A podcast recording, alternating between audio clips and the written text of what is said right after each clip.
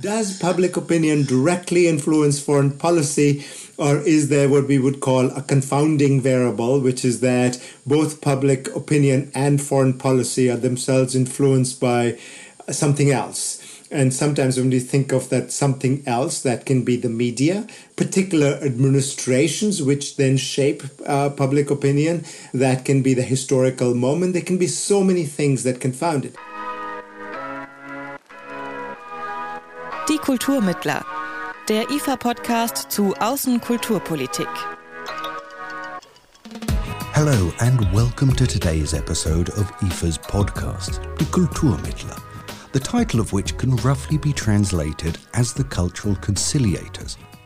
My name's Dan Wesker, and today we want to take a look at the situation in the US, of course, not without a European perspective. Nobody could have missed it.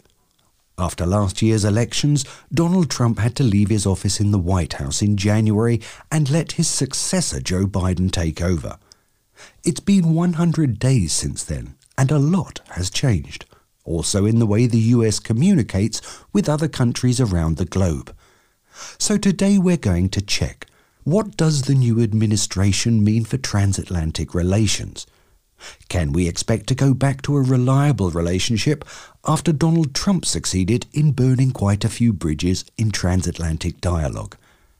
To find some answers to these questions, I made a call to the US to talk to JP Singh, my guest in today's episode.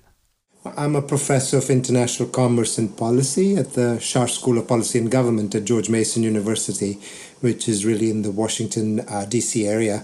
I'm also a Richard von Weizsäcker Fellow at the Robert Bosch Academy in Berlin. I mostly focus on international political economy sort of questions, but with uh, culture and technology questions within that being quite prominent. So that would be a short introduction to uh, what I do. And for two years, 2016 to 2018, I was the director for the Institute for International Cultural Relations at the University of Edinburgh. And that may be something that the European listeners might like to hear. By the way, at the University of Edinburgh, J.P. Singh worked on a study on soft power, together with Stuart MacDonald, who we talked to in episode 23 of this podcast about the consequences of Brexit for cultural relations. But back to the transatlantic relations. The Federal Foreign Office of Germany states that alongside European integration, the transatlantic partnership is the most important pillar of German foreign policy.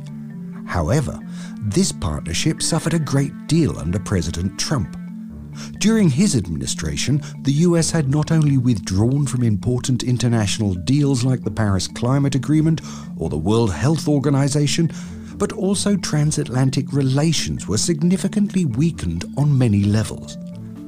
As the foreign policy expert Steven Blockmans put it, the EU US alliance as we have known it is dead.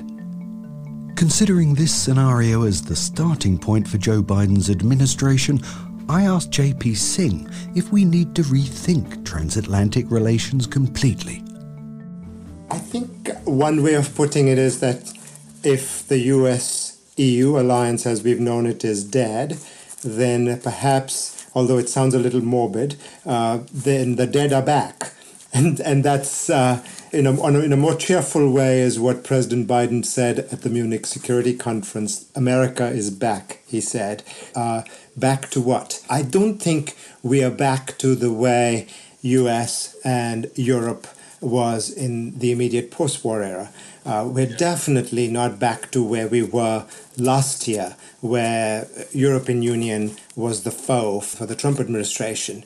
Uh, so, what would being back then mean, and what, what would it mean to rethink transatlantic relations? I don't think they have to be rethought completely because the term America is back means that some of the old is coming back. So when you look at uh, the Biden administration's foreign policy team and the cheers from the other side of the Atlantic for that team, what they recognized was a recommitment to the transatlantic relationship.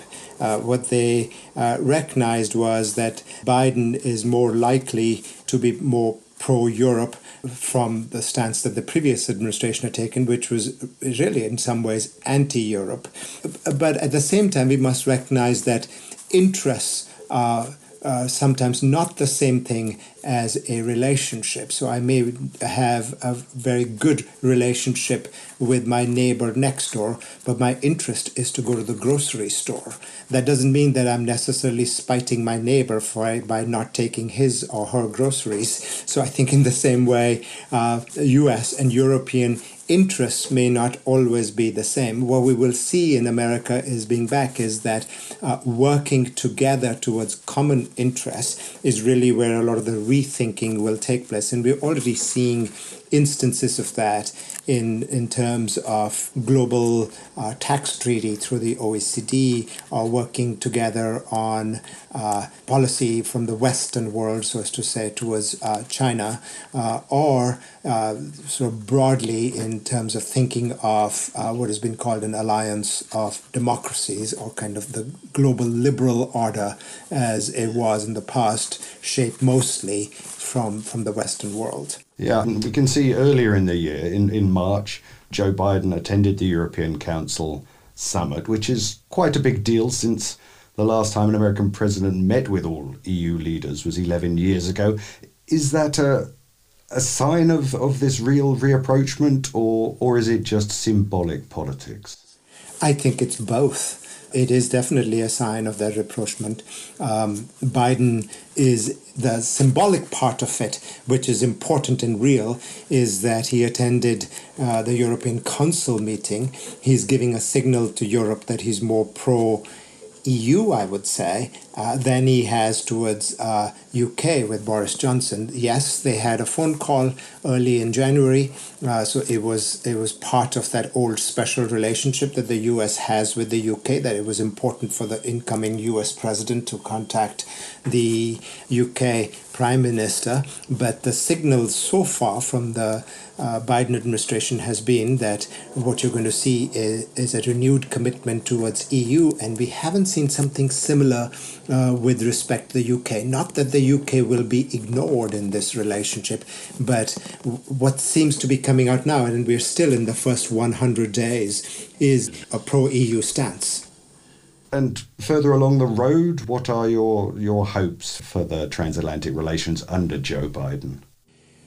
Tony Blinken, the Secretary of State, is a Francophile, speaks French fluently, has family in France. The person who may be the Assistant Secretary of State for uh, Europe is Karen Donfried. She is a president of the German Marshall Fund, speaks fluent German fluently.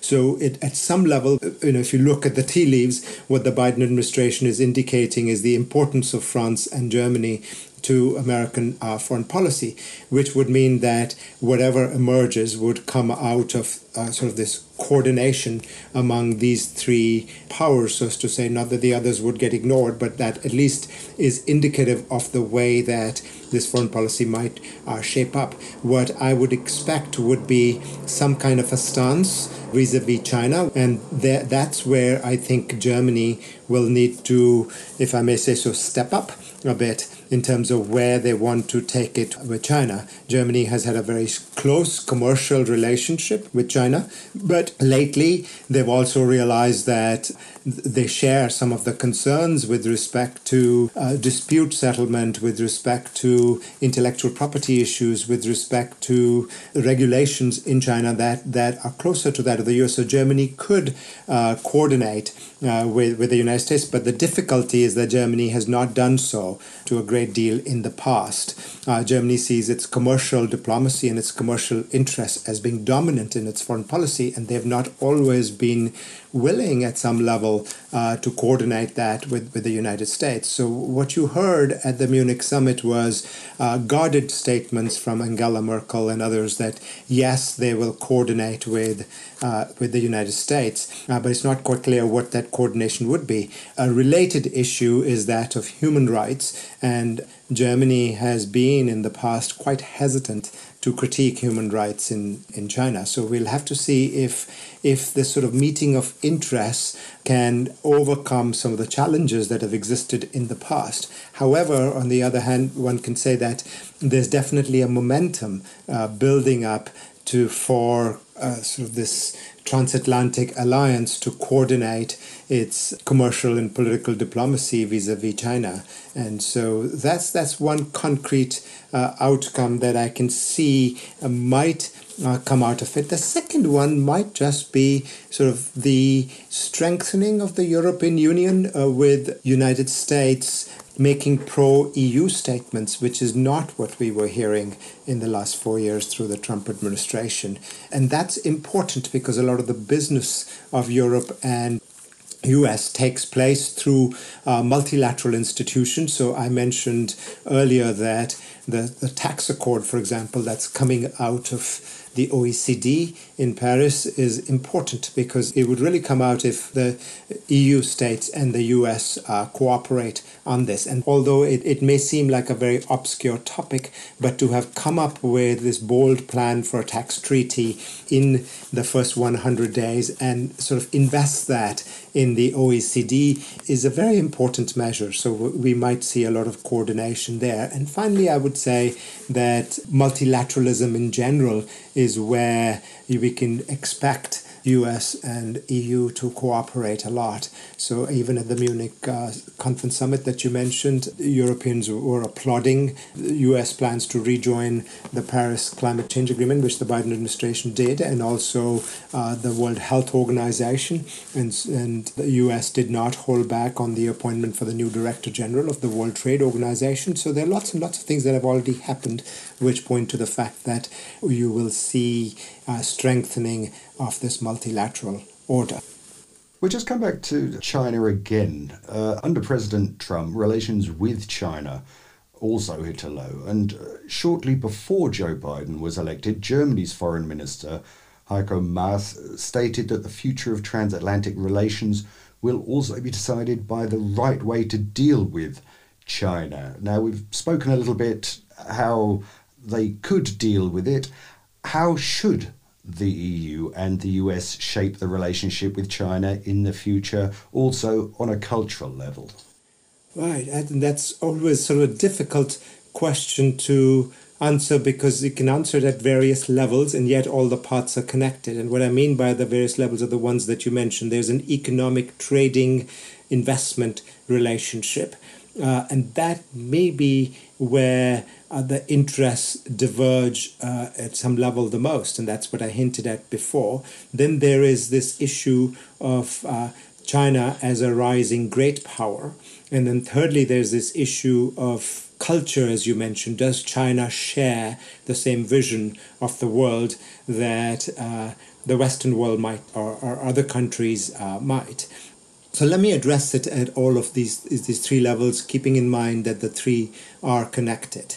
Uh, what is beginning to emerge from China's participation in global trading is that uh, yes, Germany and the United States will continue to trade with China, but China must go along and respect world trade rules. China's concern might be that uh, US and Europe in the past have shaped those trade rules and have defected from those trade rules uh, when it when they didn't didn't want to, or that they carved them in their favor. And China knows that uh, developing world's concerns with the global trading order has been that they were often left out and told what to do. And China sees itself as an emerging power coming out of the developing world. However, the developing world may not share those interests with China. So, in other words, if the US and European Union were to come together in uh, putting pressure on China, you could construct a multilateral alliance which puts pressure on the country to abide by global trade rules. What do we mean by those? That that if you're part of a market economy, that that you undertake tariff cutting exercises, that you do not distort trade through uh, local measures, uh, things like giving heavy subsidies to agriculture or to fisheries or to coal mines or to manufacturing, or and that intellectual property concerns are respected, and that uh, there's a fair dispute settlement mechanism in case the disputes arise. One of the concerns that the incoming national security advisor in December uh, had with the European Union's new investment treaty with China was that uh, they should have waited perhaps uh, before signing the treaty. And one very real concern was that there is no real dispute settlement built into that treaty, in that European Union hastened to sign the treaty without really uh, pressuring China harder. Now, uh, European Union was negotiating that treaty when Trump did not want to join an alliance. So one can imagine uh, why the European Union sort of decided to go it alone. Uh, but now there's an opportunity to work together. Then there's this issue of China as a rising power. I think that Washington is far more concerned with China as a rising power than perhaps uh, Brussels or Berlin slash Bonn or Paris are. Uh, not that they don't see it, uh, but great power rivalries are among great powers, and that's US and China in this particular case foremost, and then perhaps the European Union. And depending on who you ask, uh, whether we should be containing a rising China because it's going to be a militarist China versus should we be containing a rising China because China might shape the global order uh, is a very broad question to, to try to answer. Personally, I think we should be concerned more with specific things rather than worrying about China as, as a great power because that kind of grand strategy that international relations talks about is, is very hard to diffuse in practice, uh, especially when you have people on the other side who may not join that kind of a strong alliance that may be needed. Finally, there's the cultural question. And here again, it's hard uh, because culturally, one might say that Europe and US have more of a shared history than, say, US and East Asia do. But when you uh, stop to think for a while, uh, US interests right now are foremost in East Asia, if China is the big question, even for the German foreign minister. So, in other words, shared past may not mean much for uh, in terms of where the interests are going.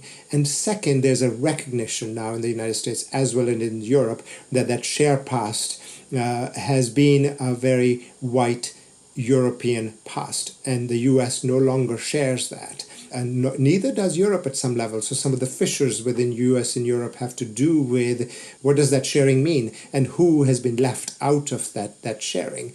The United States Trade Representative is Katherine Tai, a Chinese American, and so I think that's an equally important uh, appointment from the Biden administration as with. Uh, the Tony Blinken appointment or the Karen Donfried uh, appointment. So culturally, while there is a shared past in quotation marks, uh, whether that sharing has left out others and what that sharing might mean in the future is still to be shaped. The years of the Trump administration did not only strain transatlantic political relations. During this time, European public opinion towards the US shifted as well in January, the European Council on Foreign Relations published a study on the topic. It clearly showed that most Europeans were happy with Biden as the new president of the US. But big majorities in several member states of the EU had lost trust in the US system altogether. In Germany, more than 70% of the respondents considered the US system in being between somewhat broken and completely broken. But will these numbers have an impact on the future of the dialogue between the EU and the US? How strongly can the public opinion affect transatlantic relations? I asked JP Singh for his assessment. You're talking to a scholar, so this is one of those quantitative questions in my head. Does public opinion directly influence foreign policy? Or is there what we would call a confounding variable, which is that both public opinion and foreign policy are themselves influenced by something else? And sometimes when we think of that something else, that can be the media, particular administrations which then shape uh, public opinion. That can be the historical moment. There can be so many things that confound it. That said, I'm try- not trying to avoid uh, that question, but I, what I would like to say is that uh, you know I'd like to see the surveys coming in this year and next year and see if there's a rebound in that relationship. I'd also point out that Americans also, while they many of them will hail their European heritage, forty percent of Americans at some level uh, may trace their origins back to Germany, for example. They also have suspicions about what Europe is about. It's the old world. It's the world that fights a lot. So in some ways, uh, that's where their mistrust comes from in Europe. That Europe is more likely uh, to be very selfish in its interests. Uh, and Americans like to see themselves as sort of the city on the hill, which does good things for the world. And that's where the Europeans sort of laugh at Americans at an everyday level and say, you know, you, you're sort of fooling yourselves. So there's that part of it.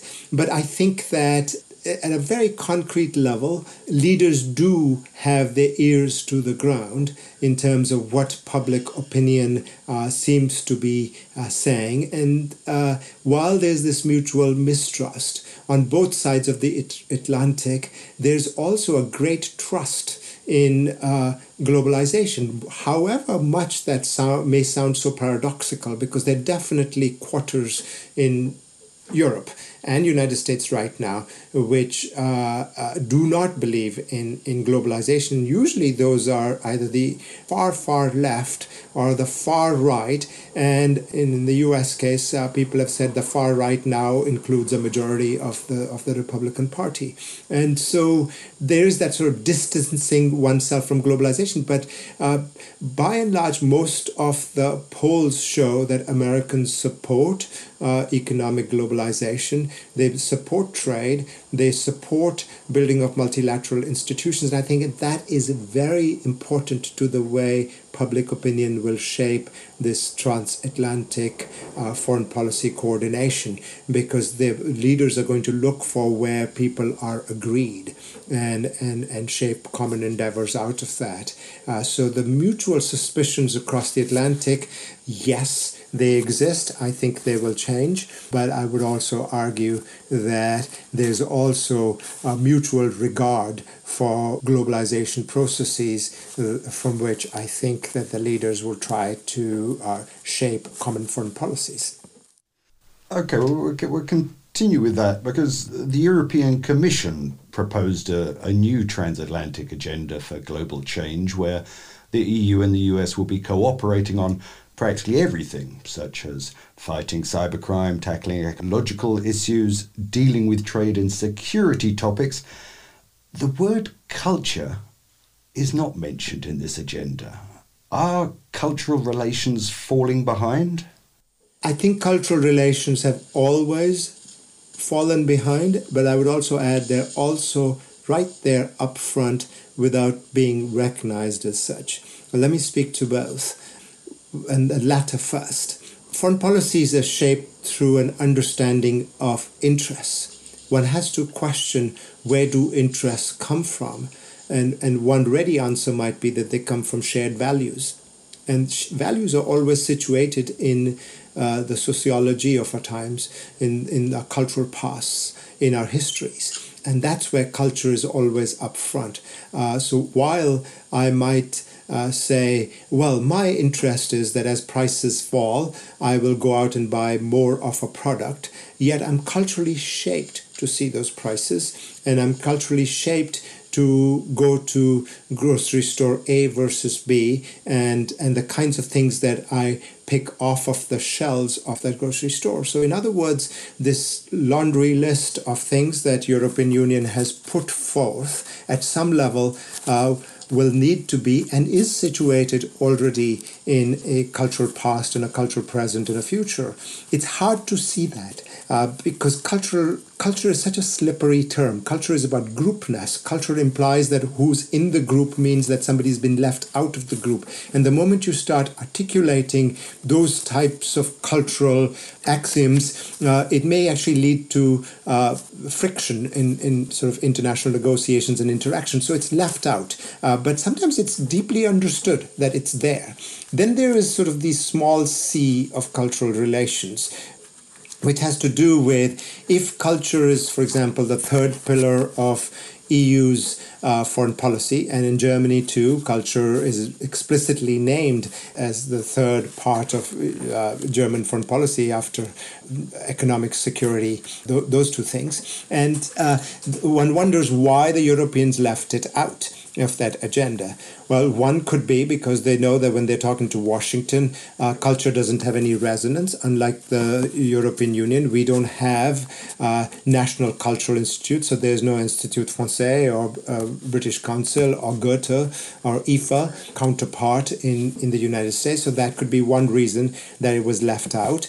Uh, we don't have a cultural ministry in Washington, so that could be another reason that it was it was left out. However, that doesn't mean that those questions that cultural ministries in Europe or cultural institutions in Europe address are not present in the United States. They are. And, and so at that level of issues, those cultural questions will come up.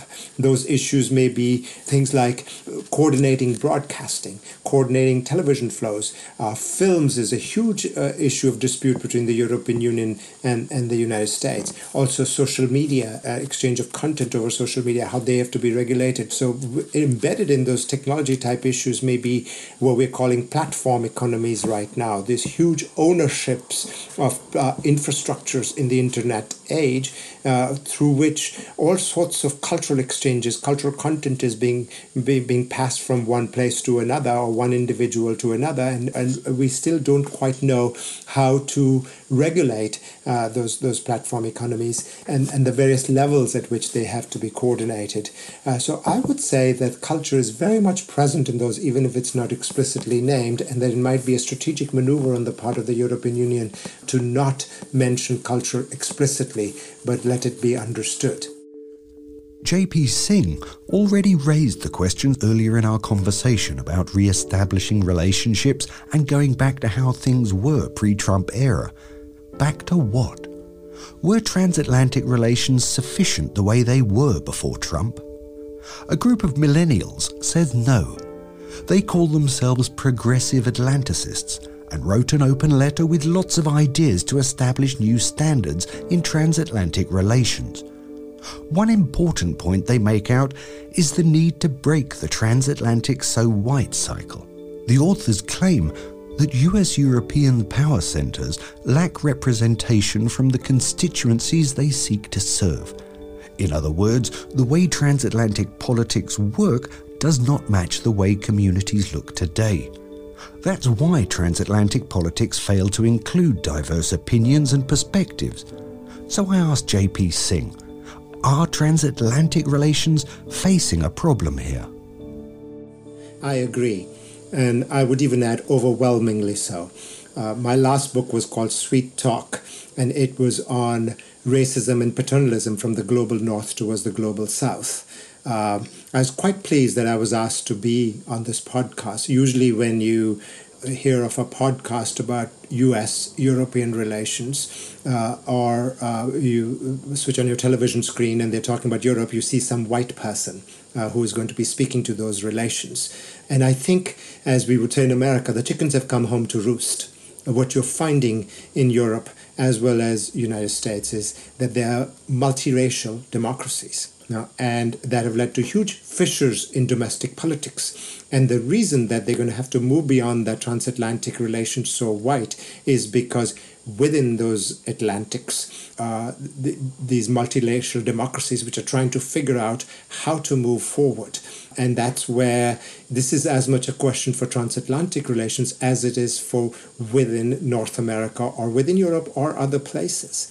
Know, so the recent uh, debate in, in Berlin over the Humboldt Forum is indicative of that. It was merely a museum which was going to uh, foster debates on uh, post colonialism and be very sensitive towards display of art objects that Berlin museums already have in their collections. What became of the Humboldt Forum at a controversial level was uh, that Germany has no idea on what to do with those art objects or how they were acquired and what is to be done with them. And I think it's a really useful debate to have.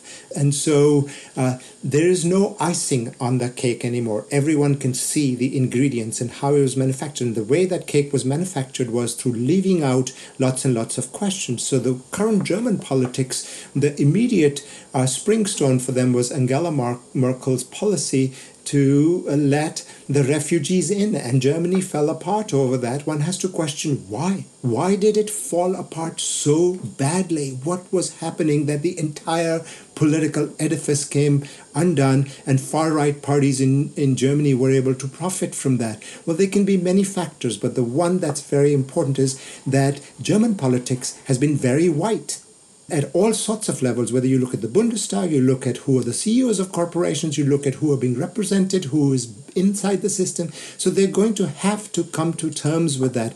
This is not a multiracial democracy that was foisted upon Europe. Europe called for it. It lies in the colonial past.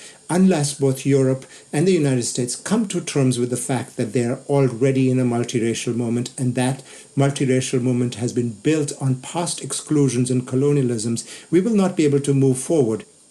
Absolutely. I, I mean, there is the protest against it, and, and, and you've mentioned it earlier in, in something else you wrote and that is in terms of a global protest culture and the international solidarity for the Black Lives Matter protests in 2020. You talked about an evolving global civil society. Where else, apart from the BLM protests, is this global civil society emerging and playing a role? I think it emerged in the support that President Biden received at the 2020 elections. And it'll be interesting to see what happens with, with the German elections in September, October, and what happens with the French elections It'll be interesting to see what happens with the Scotland question, what happens in the way that we deal with the recent protests and violence in Northern Ireland. What I'm hinting at is that it's there at the domestic level, and it's a civil society that is equally interested in globalization and equally interested in a policy of compromise, of accommodation, of interactions, of learning from each other, which is really what liberalism with the big L means. On the other side is this so white civil society. Whichever way one deals with it, one can say they're the white left behinds, which is, I think, a huge misnomer. They've always been left behind. So, what does it mean to say white left behind? To me, it just implies that there are white people who all of a sudden don't feel they belong.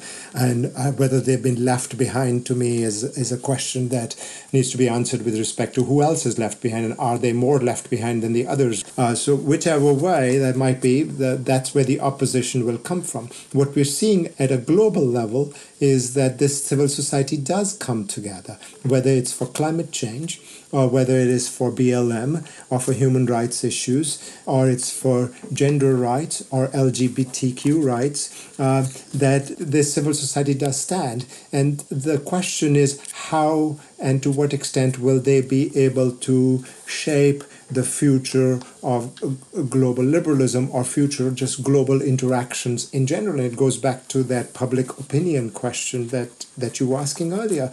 Uh, will global leaders respond to this to the extent that they're going to be elected from these civil societies in, in their domestic context and they can see that there are transnational connections. And if those leaders stay in power, then definitely this civil society will be will be influencing. Plus, there is this. Um, strength of global civil society in sort of the political economies of disruption. And I hope that we have more and more of them. The BLM protests in this country through the pandemic in, in Washington and how they spread around the world was really inspiring. People took to the streets. That's what a social movement means. Politics is not uh, responsive to what's going on, it's not addressing issues, and people will take to the streets. So a conservative response to that is how dare they take to the streets? But as a little bit of thinking will tell us, people take to the streets when the political institutions are not answering for them. So whether people get their act in order or not,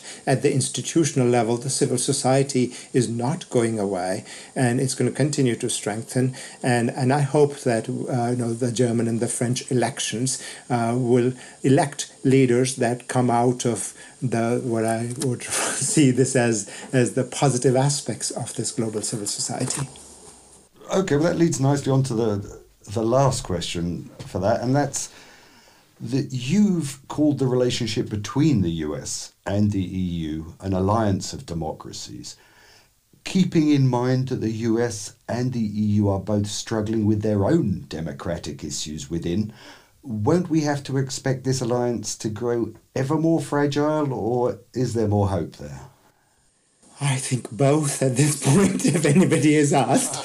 Uh, one understands that uh, Biden was elected with the smallest of margins at some level, in that that he didn't have a historically high vote, but so did uh, Donald Trump, and the Democrats lost votes in in Congress and barely skimmed through on the Senate and and you seeing you know the polls coming out of France, uh, all the polls in France before the elections always tend to go to the extremes until a consensus develops, and, and we're nervous about what might happen with the, with the German elections. But they're not the only countries here with populist leaders. You have Hungary, you have India, you have Turkey, you have Brazil. But what we're also seeing is that even with just the election of uh, President Biden in the United States, that you know there, there may be a demonstration effect uh, worldwide for this. Uh, if nothing else, but because Biden administration is not going to have the same type of relationship with Prime Minister Modi or President Bolsonaro uh, that, that the Trump administration, they're not going to openly encourage them. Uh, they're not going to move away. These are big countries, uh, uh, but on the other hand, they can shape interests. another country that doesn't have a democracy, Saudi Arabia, you're already seeing that MSB from Saudi Arabia is uh, trying his level best uh, to be on good terms with the Biden administration. So the hope would be that the United States, even with the thinnest of margins, having overturned what I would call definitely forces of uh, populism and, and possibly uh, encroaching authoritarianism, that that would be instructive also for the rest of the world it's too early to tell, but but the fact that Biden's under 100 days in office have been so successful that he's been able to do so many things well uh, might also be instructive for, for other countries. This is where interests uh, matter the most. A voter in Dresden is not going to look at uh, what happened in Chattanooga, Tennessee to vote, uh, but on the other hand, if that voters uh, worldview is being shaped by what's happening around the world, uh, they may or may not say, yes, what happened in Chattanooga influenced my vote in Dresden. But on the other hand, uh, they may share the same worldview as a voter in Chattanooga. The question is, will that worldview would be the one that uh, a Trump voter shares with somebody in Dresden, uh, which has these Monday evening protests? Or is it one of liberalism, of a multiracial democracy, of a civil society that's thriving? So let's hope it's the latter. Things have started off promisingly for transatlantic relations under the Biden administration, and as JP Singh hopes, this change might encourage a dynamic of positive development around the world. At the same time, naturally, transatlantic politics are facing some of the exact same criticism that is also raised within the US and many EU countries. The structure and the staff of transatlantic relations still don't allow for a pluralist community where different voices and their needs are being heard. So going back to the way things work might not be the final solution. Next month, in the upcoming episode of Die Kulturmittler, my colleague Lara Lena Goeder will talk to curator Clementine Deliss about contemporary art and critical anthropology. For any suggestions, critique, and wishes, feel welcome to email us at podcast at ifa.de. My name's Dan Wesker. I hope you can join me the next time. Thanks for listening. Die Kulturmittler, der IFA-Podcast zu Außenkulturpolitik.